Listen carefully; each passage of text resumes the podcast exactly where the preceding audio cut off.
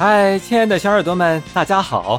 旅游攻略之游大连又和你见面了，我是你们的主播听见沉香。本节目由 KKB 原创播客基地联合播出。亲爱的小耳朵们，今天啊，我带你们一起去老铁山黄渤海分界线去看一下。小耳朵们，老铁山黄渤海分界线啊，是两千年大连市新八景之一。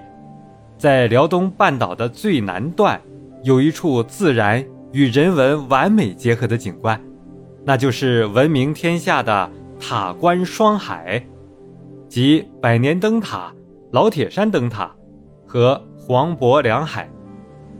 亲爱的小耳朵们，渤海和黄海的分界线啊，是旅顺老铁山与山东蓬莱田横山之间的连线，位于辽东半岛的尖端。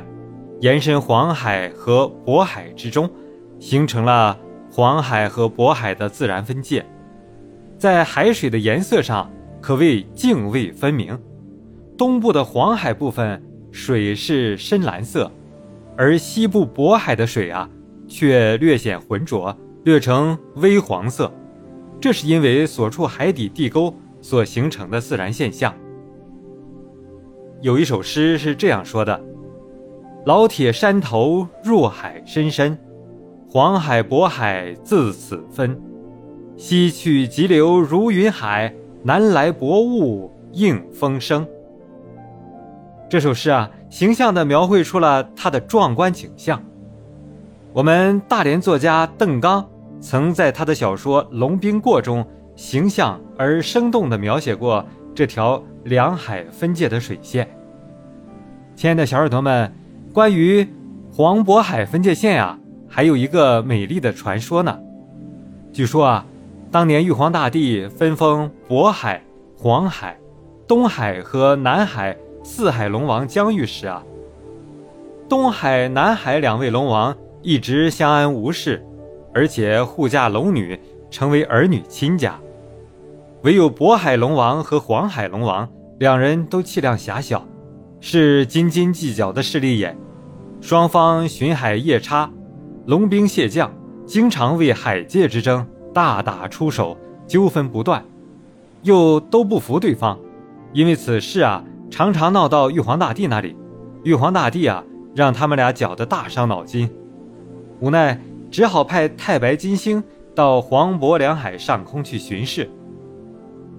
话说这太白金星来到现在的老铁山前阳，见此处啊地势险峻，而水色略有不同，又见巡海的两海夜叉龙兵在此地气势汹汹的争斗，遂向玉帝禀报了实情。玉皇大帝立刻召见黄渤两海龙王，问他们可否同意在老铁山前阳划分永久界限。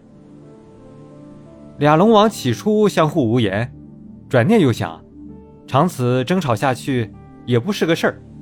这样由玉皇大帝出面钦定，也算是讨了个说法，何不顺水推舟，就此罢休了得呢？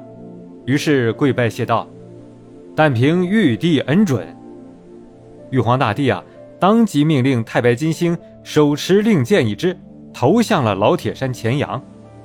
只见轰隆隆一声巨响。溅起万丈波涛，海底突然生出一道深深的沟壑。与此同时，渤海略变微黄，黄海反倒湛蓝起来。这样一来啊，渤海龙王略有不快。太白金星见状，又道：“渤海龙王休要少见多怪，你领海的颜色变黄，是因为从黄土高原带来的沃土养料充足，对海里的龙子龙孙。”与鱼虾繁衍大有益处，没事儿你偷着乐吧。渤海龙王一听也高兴起来，从此啊，这一带就成为黄渤海的自然分界线。而渤海的海鲜水产也由于海洋中营养成分、浮游生物的丰富，所以非常鲜美无比。然而啊，传说毕竟是传说而已。黄渤海自然分界线景观的形成。却为黄渤海自然分界线景观增添了文学色彩。亲爱的小耳朵们，你听过这个美丽的传说吗？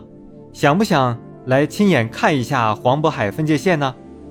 有什么想法，欢迎在评论区留言告诉主播哦。大连还有好多新鲜好玩的地方在等着你哦，赶紧关注主播吧，更新就不容错过了哦。最后，吃得饱，玩得好，大家一起快乐好不好？感谢收听本期节目，动动小手指点击订阅，精彩不容错过。